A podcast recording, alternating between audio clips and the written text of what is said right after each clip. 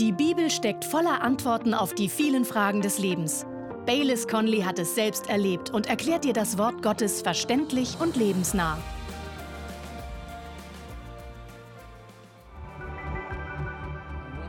Wenn wir die Bibel lesen, sehen wir immer wieder, dass Gott ein Gott der Wiederherstellung ist. Darum geht es bei der Erlösung. Gott hat unsere Beziehung zu sich wiederhergestellt. Und wenn er so viel getan hat, um etwas so Großes wiederherzustellen, kann er sich dann nicht problemlos auch um kleinere Dinge kümmern? Haben Sie etwas verloren? Vielleicht Ihre Gesundheit, vielleicht Ihren Sinn im Leben, vielleicht Ihre Kraft, vielleicht Ihre Arbeitsstelle. Ich weiß es nicht, aber was ich weiß, ist, dass Gott ein Gott der Wiederherstellung ist und dass er sich um uns kümmert. Er kann Türen öffnen, die kein Mensch schließen kann. Er kann Türen schließen, die andere gern öffnen würden. Und er will ihnen helfen. Er sorgt sich um sie. Wenn Sie also in Ihrem Leben einen Verlust erlebt haben, dann hören Sie, Gott stellt wieder her. Machen Sie sich bereit, darum soll es heute gehen. Ich bin hier im Heiligen Land, wo wir den Spuren von Jesus folgen. Ich predige an verschiedenen Stellen, an denen auch Jesus unterwegs gewesen ist. Ich bin sicher, dass es ein Segen für Sie sein wird, wenn ich genau an den Stellen über die Bibel spreche, an denen die Ereignisse tatsächlich stattgefunden haben. Es wird bestimmt aufschlussreich für Sie sein. Bleiben Sie also dran.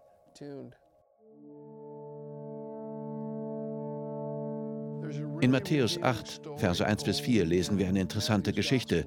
Da steht, als er aber von dem Berg herabgestiegen war, folgten ihm große Volksmengen. Und siehe, ein Aussätziger kam heran und warf sich vor ihm nieder und sprach, Herr, wenn du willst, kannst du mich reinigen. Und er streckte die Hand aus, rührte ihn an und sprach, ich will sei gereinigt. Und sogleich wurde sein Aussatz gereinigt. Und Jesus spricht zu ihm, siehe, sage es niemandem, sondern geh hin, zeige dich dem Priester und bringe die Gabe dar, die Mose angeordnet hat, ihnen zum Zeugnis. Dieser Aussätzige ist wie viele Menschen. Sie glauben, dass Jesus heilen kann, aber sie wissen nicht, ob er es auch will. Der Aussätzige sagt, Herr, wenn du willst, kannst du mich reinigen. Ich denke, dass Jesus diese Frage hier für alle Zeiten beantwortet. Ich will. Er will uns gesund machen. Er will uns rein machen. Zu einem echten Glauben gehören zwei Dinge. Wir müssen nicht nur glauben, dass Gott kann, sondern auch, dass er will. Sie können jeden Menschen auf der Straße fragen, glaubst du, dass Gott heilen kann? Glaubst du, dass Gott Wunder tun kann? Er würde antworten, ja, logisch. Wenn er Gott ist, kann er das natürlich. Aber das bedeutet nicht, dass dieser Mensch gläubig ist. Glaube heißt nicht nur zu glauben, dass Gott kann, sondern auch zu glauben, dass er will. Wenn ich zu jemandem in meinem Wohnviertel sagen würde, ich möchte dir ein neues Auto kaufen, würden alle sagen, das ist nett, Baylis, aber ihre Freude würde sich in Grenzen halten. Auch wenn ich sagen würde, nein, wirklich, ich würde das echt gerne machen, würden sie nur sagen, das ist schön. Sie würden mir glauben, dass ich es will, aber sie wissen, dass ich es nicht kann.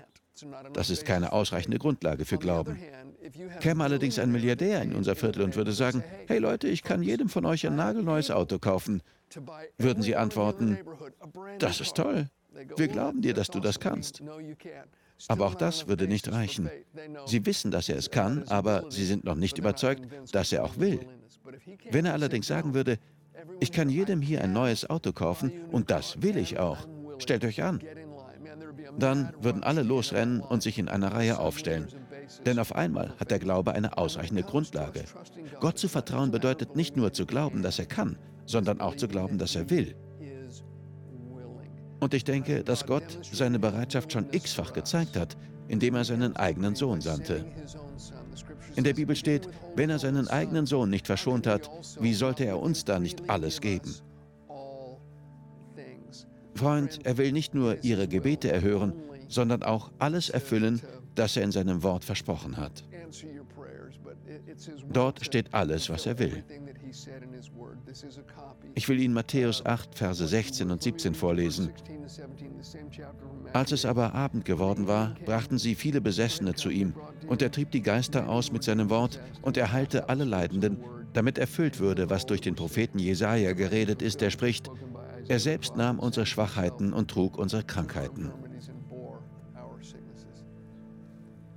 Alles, was er getan hat, hat er getan, um sein Wort zu erfüllen. In der Bibel sehen wir Gottes Willen. Er kann also nicht nur, sondern will auch. Wenn Sie irgendwo in der Bibel ein Versprechen finden, dann ist das Gottes Wunsch. Dann will Gott das. Glauben wir also nicht nur, dass er es kann, glauben wir auch, dass er es will.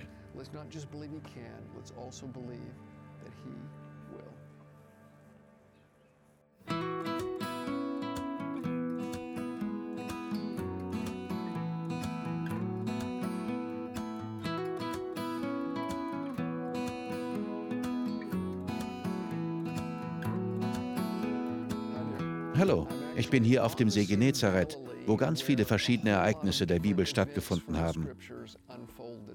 Eines davon möchte ich lesen. Es steht in Matthäus 8. Eine große Menschenmenge hatte sich um Jesus versammelt. Er sagte seinen Jüngern, dass sie auf die andere Seeseite fahren sollen. Und dann lesen wir, und als er in das Boot gestiegen war, folgten ihm seine Jünger. Und siehe, es erhob sich ein heftiger Sturm auf dem See, sodass das Boot von den Wellen bedeckt wurde. Er aber schlief. Und sie traten hinzu, weckten ihn auf und sprachen, Herr, rette uns, wir kommen um. Und er spricht zu ihnen, was seid ihr furchtsam, Kleingläubige? Dann stand er auf und bedrohte die Winde und den See, und es entstand eine große Stille. Die Menschen aber wunderten sich und sagten, was für einer ist dieser, dass auch die Winde und der See ihm gehorchen? Das ist interessant. In der Bibel gibt es die Geschichte von Jona, der vor dem Ruf Gottes davonlief und nach Tarsis im heutigen Spanien segeln wollte. Er wollte so weit weg, wie er nur konnte. Doch der Herr sandte einen Sturm. Jona geriet in einen Sturm, weil er Gott nicht gehorchte. Und hier haben wir nun die Jünger, die genau das taten, was Jesus ihnen gesagt hatte. Und doch gerieten sie mitten in einen Sturm. Was hat das zu bedeuten? Nun, manchmal geraten wir in einen Sturm, weil wir Gott nicht gehorcht haben. Aber allein die Tatsache, dass wir in einen Sturm geraten, heißt noch nicht, dass wir etwas falsch machen. Es kann auch bedeuten, dass wir das Richtige tun. Sie hatten getan, was Jesus gesagt hatte. Sie waren mit ihm im Boot und ein Sturm kam auf. Aber Jesus beruhigte den Sturm. Die Jünger waren entsetzt. Was für einer ist dieser? Es war nicht das letzte Mal, dass sie auf dem Wasser einen Sturm erlebten. In Kapitel 14 schickte Jesus die Menge weg und sagte den Jüngern, sie sollten auf die andere Seite vorausfahren. Dann stieg er auf den Berg, um zu beten. Mitten in der Nacht kam ein Sturm auf. In der Bibel steht, sie hatten Gegenwind. Überall waren Wellen. Da, ich glaube, gegen 4 Uhr morgens, kam Jesus auf dem Wasser auf sie zu. Er hatte gesehen, wie sie kämpften. Man muss ihnen zugutehalten, dass sie den Bug ihres Bootes direkt in den Wind gerichtet hielten. Das war vielleicht nicht sehr sinnvoll. Vielleicht hätten sie lieber umdrehen und zurückfahren sollen. Aber sie fuhren weiter, weil er ihnen gesagt hatte, dass sie auf die andere Seite fahren sollten.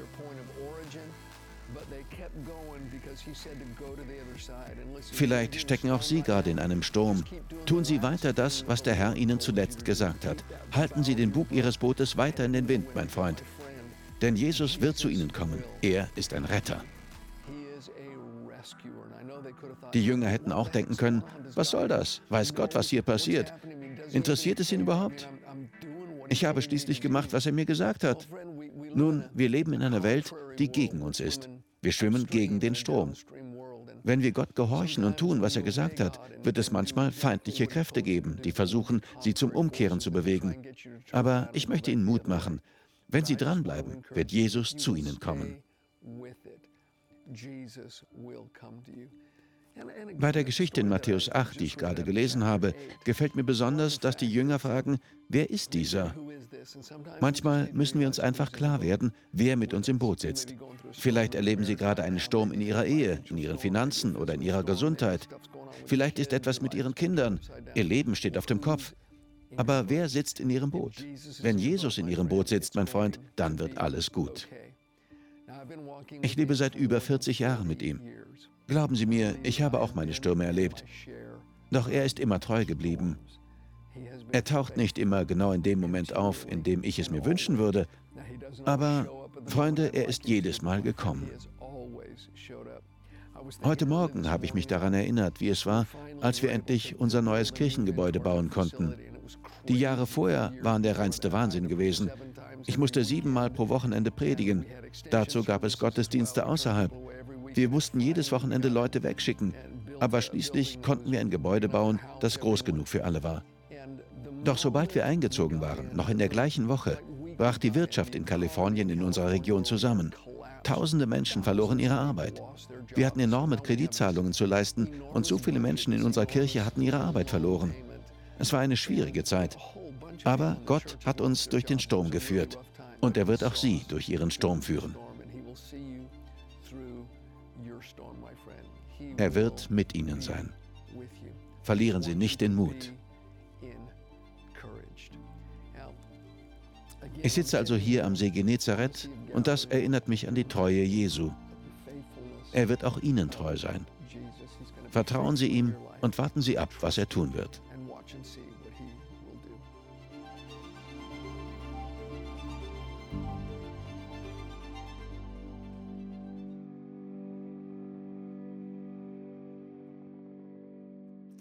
Ich bin hier vor der Synagoge in Kapernaum. Diese hier wurde Ende des vierten Jahrhunderts erbaut, aber sie steht vermutlich genau dort, wo die Synagoge stand, in der Jesus gepredigt hat. In Matthäus 8, Verse 5 bis 10 gibt es eine Geschichte, in der es heißt, als er aber nach Kapernaum hineinkam, trat ein Hauptmann zu ihm, der ihn bat und sprach, Herr, mein Diener liegt zu Hause gelähmt und wird schrecklich gequält.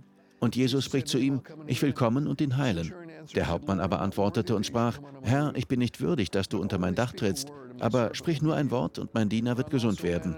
Denn auch ich bin ein Mensch unter Befehlsgewalt und habe Soldaten unter mir, und ich sage zu diesen, geh hin, und er geht, und zu einem anderen, komm, und er kommt, und zu meinem Knecht, tu dies, und er tut es.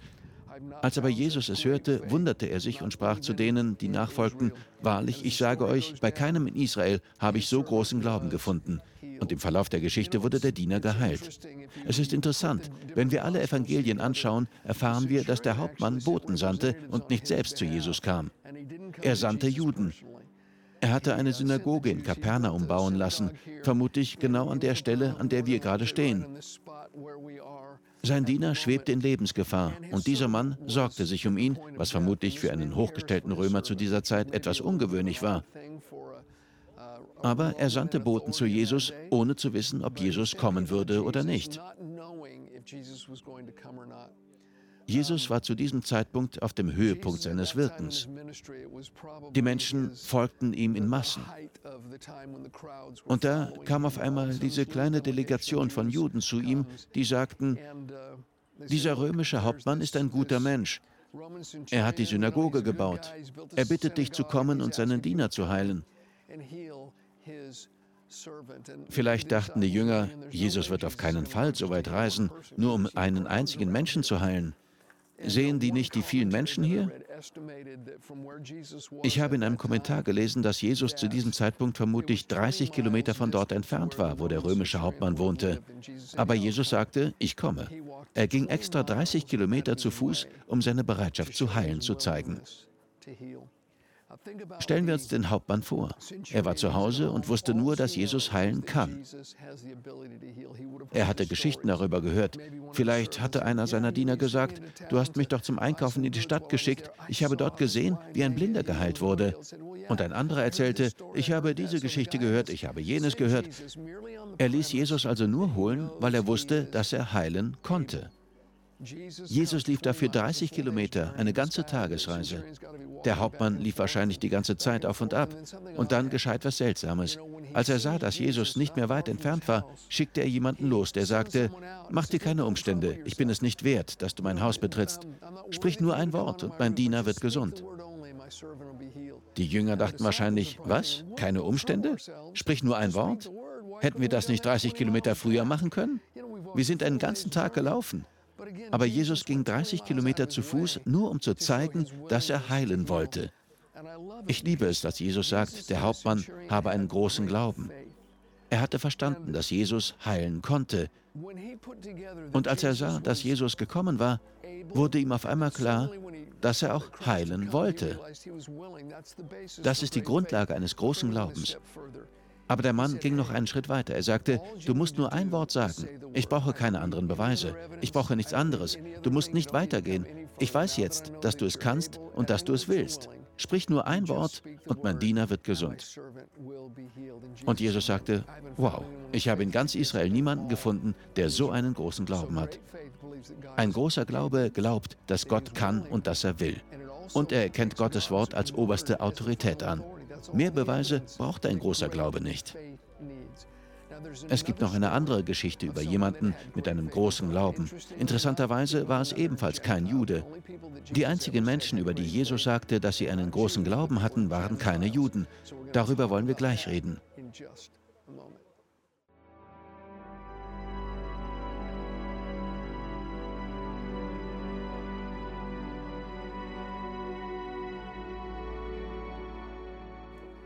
Das zweite Mal, dass Jesus über jemanden sagt, dass er einen großen Glauben hat, finden wir in Matthäus 15. Es war eine syrophönizische Frau, deren Tochter schwer von Dämonen besessen war. Sie kam zu Jesus, als er und die Jünger gerade versuchten, etwas Ruhe zu finden. Sie nahmen gerade eine Auszeit und die Frau störte ihren Urlaub. Die Jünger versuchten sie wegzuschicken, aber die Frau ließ sich nicht abwimmeln. Sie sagte immer wieder, Herr, hilf mir, bitte hilf mir. Jesus antwortete ihr nicht, aber sie blieb hartnäckig. Und schließlich redete er mit ihr und sagte, es ist nicht richtig, das Brot der Kinder zu nehmen und es den Hunden vorzuwerfen. Die Kinder sollten zuerst essen. Mit anderen Worten, es ging um die Reihenfolge seines Wirkens. Er war zuerst zu den Juden gekommen. Die Nichtjuden waren nicht ausgeschlossen, aber es gab eine von Gott festgelegte Reihenfolge. Doch die Frau blieb hartnäckig und sagte, aber die Hündchen unter dem Tisch essen die Krümel der Kinder. Jesus sagte, Tochter, dein Glaube ist groß. Und zur selben Stunde wurde ihre Tochter gesund. Diese Geschichte zeigt uns noch etwas über einen großen Glauben. Ein großer Glaube ist beharrlich. Jesus gab ihr keine Antwort, aber sie gab nicht auf. Auch wenn es scheint, als würde der Himmel schweigen und sie keine Antworten bekommen, auch wenn kein Durchbruch zu passieren scheint, bleiben sie dran. Ein großer Glaube gibt nicht auf. Ein großer Glaube weiß also, dass Gott kann. Er glaubt, dass Gott will. Ihm genügt als Beweis Gottes Wort und er ist beharrlich. Er lässt nicht locker. Wenn wir beten, bekommen wir nicht immer sofort eine Antwort. Aber wenn Sie nicht aufgeben, mein Freund, ist Gott treu. Er wird sein Wort halten. Jeremia sagt, er wacht über sein Wort, um es auszuführen. Gott segne Sie. Ich hoffe, Sie haben etwas mitgenommen. In Gottes Wort steckt so viel. Was wir in diesen Geschichten entdecken, können Sie direkt in Ihrem Leben anwenden. Gott kann Ihnen helfen. Er will Ihnen helfen. Finden Sie ein Versprechen. Suchen Sie eine Bibelstelle, die auf Ihre Situation zutrifft. Beten Sie und bleiben Sie dran. Halten Sie sich am Wort Gottes fest. Ich glaube, dass Sie im Namen von Jesus eine Antwort finden werden.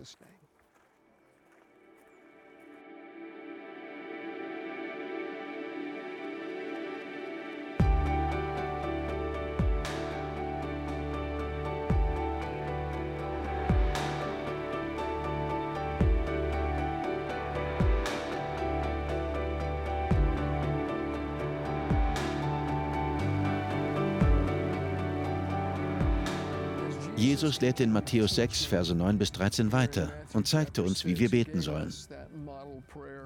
Er sagte, betet ihr nun so, unser Vater, der du bist in den Himmeln, geheiligt werde dein Name, dein Reich komme, dein Wille geschehe, wie im Himmel, so auf Erden. Unser tägliches Brot gib uns heute und vergib uns unsere Schulden, wie auch wir unseren Schuldnern vergeben haben. Und führe uns nicht in Versuchung, sondern rette uns von dem Bösen, denn dein ist das Reich und die Kraft und die Herrlichkeit. Amen. Und wie um einen Punkt besonders zu bekräftigen, sagt er danach noch in Matthäus 6, Verse 14 und 15, denn wenn ihr den Menschen ihre Vergehungen vergebt, so wird euer himmlischer Vater auch euch vergeben. Wenn ihr aber den Menschen nicht vergebt, so wird euer Vater eure Vergehungen auch nicht vergeben. Jesus betont hier besonders den Teil, in dem es um Vergebung geht. Das ist so wichtig.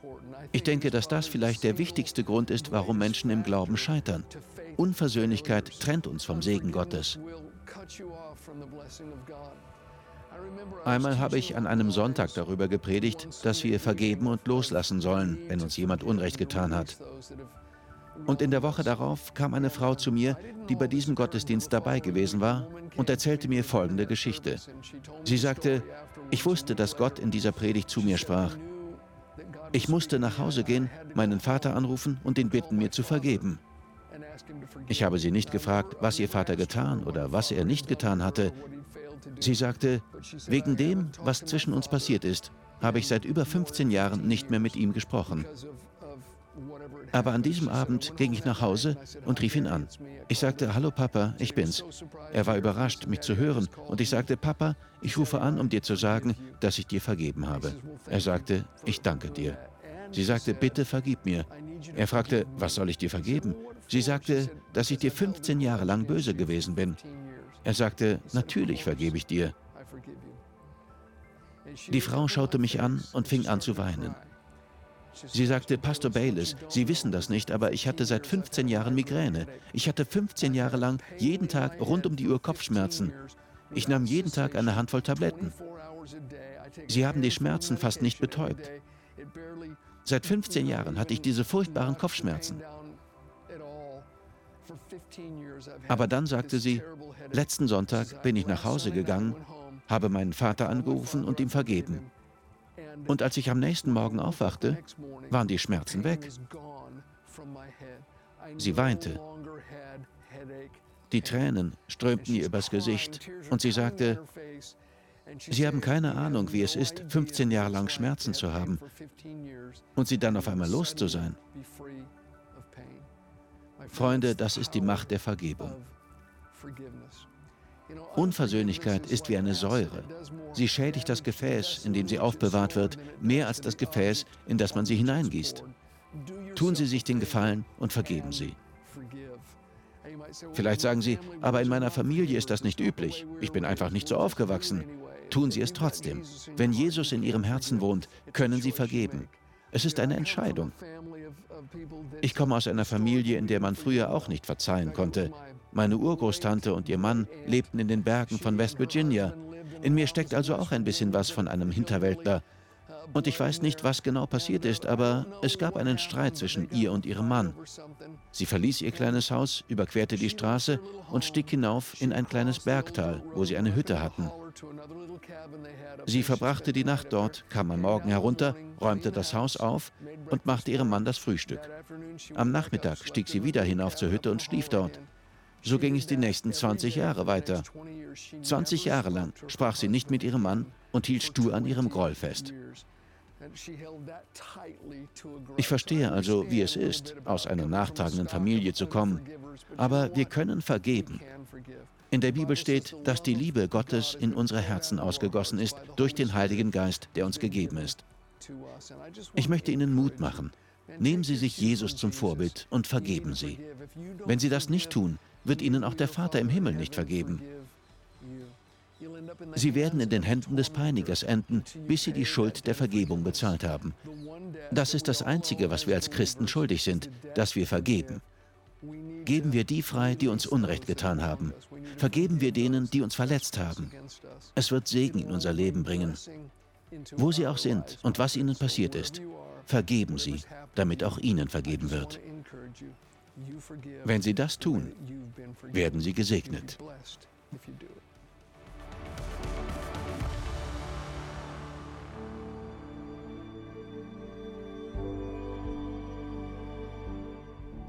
Ich bin hier in Kapernaum. Das ist die Heimatstadt von Johannes, Jakobus, Petrus und Andreas. Auch Matthäus, der Steuereinnehmer, kam von hier. Nachdem Jesus in der Synagoge gelehrt hatte, ging er zum Haus von Petrus, wo dessen Schwiegermutter mit Fieber im Bett lag. Wir lesen Matthäus 8, Verse 14 und 15, und als Jesus in das Haus des Petrus gekommen war, sah er dessen Schwiegermutter fieberkrank da niederliegen. Und er rührte ihre Hand an, und das Fieber verließ sie, und sie stand auf und diente ihm. Ich finde das großartig von seiner Schwiegermutter. Sie wurde geheilt und fing sofort an, Jesus zu dienen. Freunde, Gott möchte uns Kraft schenken. Er möchte uns segnen. Aber nicht, damit wir unser eigenes Ding machen können, sondern um anderen zu dienen. Gott sagte zum Pharao, lass mein Volk ziehen, damit sie mir dienen. Wenn Sie von Gott ein Wunder bitten, wenn Sie geheilt werden wollen, widmen Sie ihm Ihr Leben. Tun Sie seinen Willen und dienen Sie ihm. So sollen wir auf seinen Segen reagieren. Petrus Schwiegermutter wurde geheilt, stand auf und diente ihnen.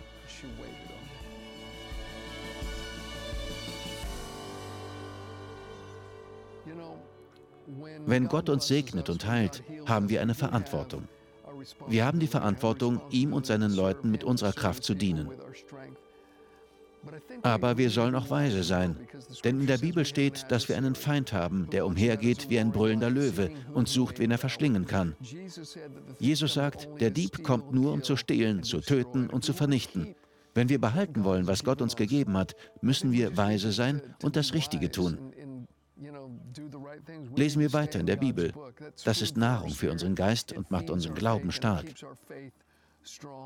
Es ist auch wichtig, sich mit Menschen zu umgeben, die ebenfalls gläubig sind.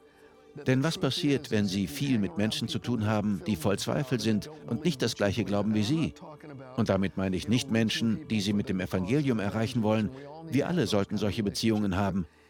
Aber wenn die Menschen, mit denen Sie Zeit verbringen und ihr Leben teilen, nicht an Heilung glauben oder an die Taufe mit dem Heiligen Geist oder nicht glauben, dass Gott befreit, Freund, dann wird sie das beeinflussen. In der Bibel steht, wer mit Weisen umgeht, wird weise, aber wer sich mit Toren einlässt, dem wird es schlecht gehen. Jesus spricht im Matthäusevangelium davon, was passiert, wenn jemand von einem Dämon befreit wird.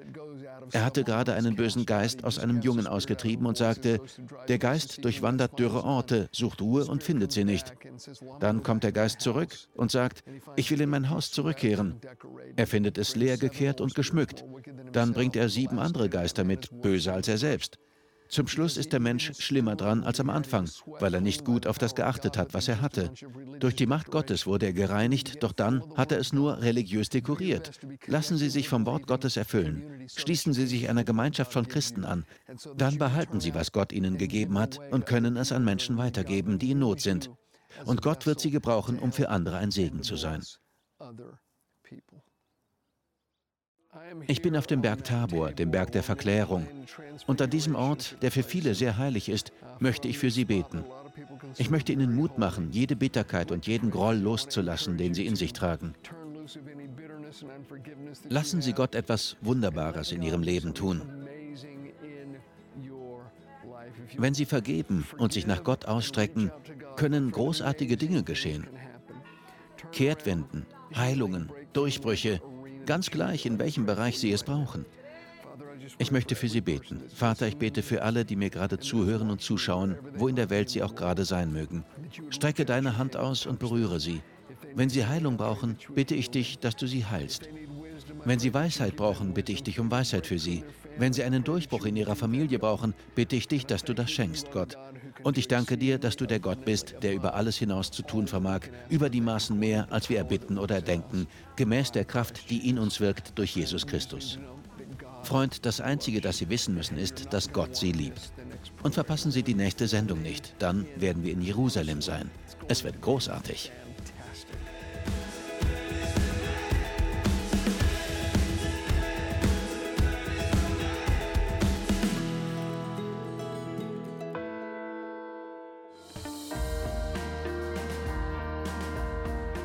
Wir danken dir fürs Zuhören. Weitere Predigten sowie eine tägliche Andacht von Baylis findest du kostenlos auf baylis-conley.de. Gott segne dich.